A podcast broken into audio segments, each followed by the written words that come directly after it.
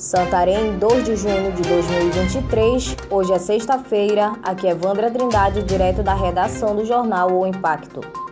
Confira comigo as principais notícias que são destaques na página do seu jornal O Impacto. Polícia prende suspeito de ter roubado o taxista durante corrida em Santarém. No final da tarde de quinta-feira, o suspeito Leandro dos Santos Teixeira foi preso no beco Fé em Deus na comunidade Tabocal após ter roubado o táxi de Edgar Farrapa Coutinho na Avenida Rui Barbosa, às proximidades da Feira da Candilha, no bairro Centro, em Santarém. Segundo informou o taxista, o suspeito teria solicitado uma corrida para a comunidade de Estrada Nova, alegando que iria para a casa de um irmão. Ao chegar em uma área de mata próximo de um milharal, apontou a arma de fogo e anunciou o assalto, mandando o taxista descer do carro e em seguida tomou rumo ignorado.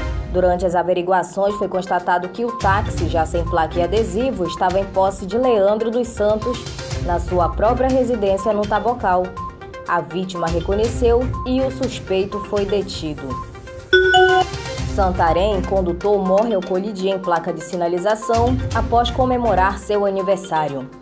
O condutor Fábio Araújo Sampaio, 44 anos, morreu após perder o controle de sua motocicleta e bater em uma placa de sinalização na madrugada de sexta-feira.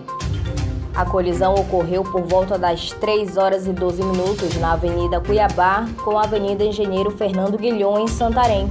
O homem pilotava uma moto, o qual, segundo informações iniciais, estava retornando da comemoração de seu aniversário. O Serviço de Atendimento Móvel de Urgência, o SAMU, foi acionado, mas a vítima do acidente trágico não resistiu e morreu no momento do impacto. Diante da constatação do óbito, o Instituto Médico Legal, IML, compareceu ao local para as medidas cabíveis de remoção do corpo. Operação da Polícia Civil desarticula a rede criminosa envolvida com o tráfico de drogas em Curuá.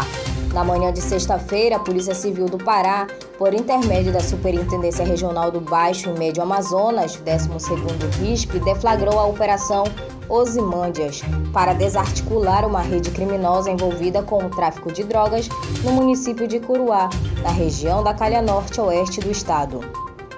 Oito pessoas foram presas e um adolescente foi apreendido. Foram encontrados também drogas, dinheiro, veículos usados no crime, bem como armas e celulares.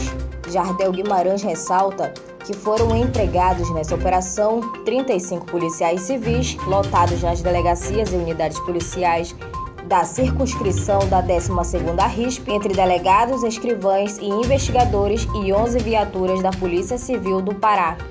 Para mais notícias, acesse www.oimpacto.com.br. Muito obrigada e um ótimo final de semana.